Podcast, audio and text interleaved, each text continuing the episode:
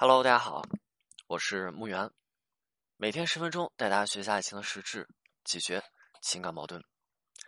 之前我们讲过啊，挽回的过程当中，对吧？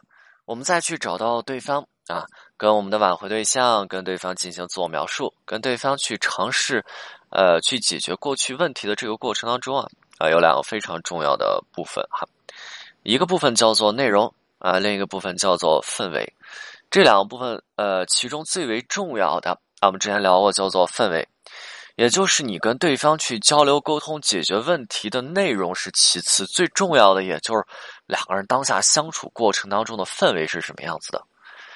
大家还记得我之前是讲过不少的案例哈，呃，女生或者男生，他们在分手之后想要去找到自己的挽回对象，解决分手的核心问题，对吗？那无论解决问题的这个过程是你上门去找对方，还是说你给对方打个电话发个消息哈，那之后门开了，电话通了，又或者对方回复消息了，但是之后没有聊多长时间哈，两个人之间的氛围就变成了什么呀？变成什么样子了？我还记得我之前讲过一个特别极端的案例，说女生有一天去找自己的挽回对象，找自己男朋友嘛，分手以后，然后就去敲门，男生给开了哈。但是女生就就特别能唠叨，特别能絮叨，特别能讲，然后就给男生怎么样讲到地上。男生坐地上以后，一开始两个人是站着的，讲着讲着讲着，男生坐沙发上了，然后讲着讲着，男生坐地上了，然后再讲讲讲，男男生开始嚎啕大哭，痛哭流涕，然后嚎叫。女孩在这讲，男生咚咚的在这捶地，对吧？这样子的情况之下，我们发现说，他是根本不可能解决两个之间矛盾和问题的，因为对方所有的精力都用来干嘛了？都用来去抵抗你给对方带去的这种糟糕的情绪状态以及说体验，这就是我们讲的这种氛围非常的糟糕啊。那是不是聊到这儿，很多人也就会去发现说，好像自己做的挽回当中也有很多这样子的情况。去找对方之后，去找了挽回对象之后呢，光关注自己去表述的内容是否呃讲到位了，说到位了，忽略掉了两个人之间氛围的搭建，对吗？那。结果最后两个人之间内容啊，你去讲内容没什么问题，或者说内容根本来不及讲出来，两个人呢干脆就不欢而散了。这就是两个人之间沟通的氛围太糟糕的结果。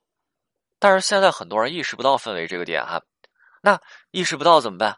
他们是不是自己想了半天，他想不明白？那最终问题的落脚点又归结于自己沟通的内容好像还是不行，对吧？这次去了以后，对吧？内容没什么问题，但是对方把把我打回来了。对方对我状状态特别糟糕，哦，对吧？我一直说对对方情绪越来越差，那应该是问题内容不行。我再重新怎么样精修了沟通内容，下次继续上门。结果一上门又碰壁，完蛋！下次回去以后继续整合内容，然后再上。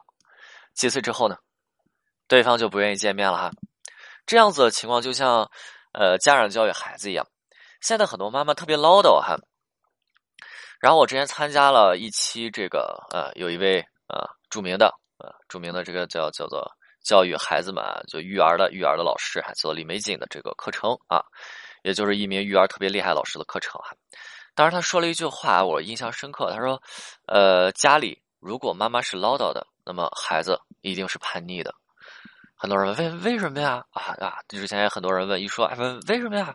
老师为为什么妈妈唠叨，孩子一定叛逆呢？是不是太绝对了？啊，是这样子的，你看妈妈在家唠叨的时候，他就一直说哈，然后孩子就已经完全不耐烦了，他他受不了了，对吧？就是拜拜托你不要再讲了啊，你你太烦了，你就就真的不行了，或者孩子就很木然，他不一定一直在玩游戏，对吧？他可能是做自己的事情，他写作业，他对吧？你说我不听啊，左耳朵进右耳朵出，或者有的孩子呢，哎，我出去玩去了啊，我要下去找小伙伴了，隔壁小明找我玩，对吧？那还有呢？就就跑了，对吧？妈妈从这屋追到那屋撵屁孩子屁股后面走，孩子不听，然后一会儿干嘛去厕所，砰关上门了，对吧？妈妈说：“哎，你这孩子，我要上厕所，你就不要讲了，你好烦啊！”然后这个时候妈妈还一个人在在旁边干嘛呀？就一直在那唠叨，对吗？或者说还有情况就是孩子已经很愤怒，怒嚎了：“哎，你不要讲了，对吧？你你烦死了啊！然后你你跟唐僧一样，你就就知道念紧箍咒啊！”但是妈妈呢，在旁边还是在那唠叨。然后我们看这种谈话的效果是不是完全是负面的呢？孩子压根就不会听，然后孩子对妈妈的状态是厌烦的，然后最终导致的是叛逆的啊。你看哈，是不是现在很多人处理情感问题，也就是像我刚刚去讲的说，妈妈教育孩子这个样子一样，他是也在沿用这样子的模式跟对方去处理这些问题。对方明明已经不耐烦啊，当然今天不是讲原生家庭啊，很多人这个时候就就说了说，哦，老师这一定是原生家庭，他的妈妈也是这么去对他的。我我今天不讲这个啊，你看对方已经对吧？我们在这么去处理情感问题的时候，对方已经不耐烦了啊，对你不耐烦了，然后你看到说之后对吧？你已经看到这样子的情况，你已经。注意到对方这样子的状态，然后你竟然还要去继续，甚至说对方这个时候又开始对你大喊大叫，然后你还要继续，那大家再考虑一下哈，我们在做什么？挽回对吗？我们去挽回对方，你要去挽回你的男朋友，要去挽回你的女朋友，那我们要做什么？你要做什么呀？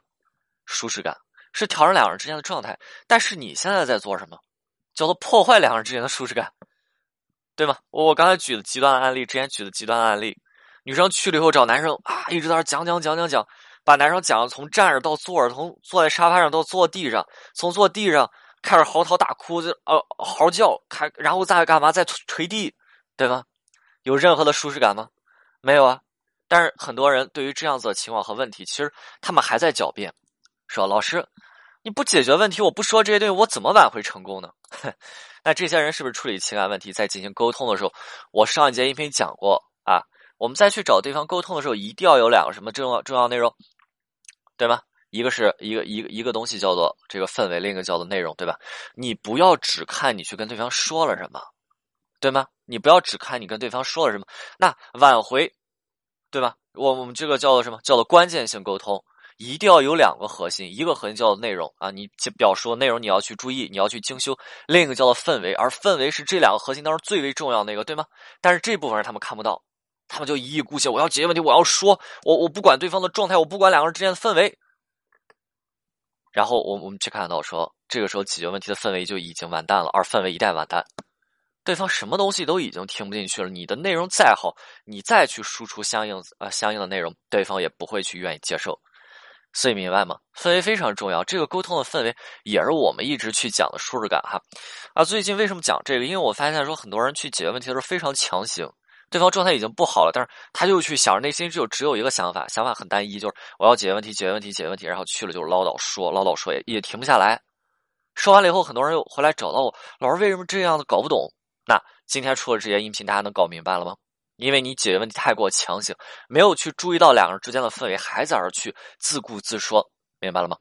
啊，舒适感一定要到位啊！什么是舒适感？我们今天也讲了，氛围也是舒适感的一部分，明白了吗？所以这个时候你要怎么做？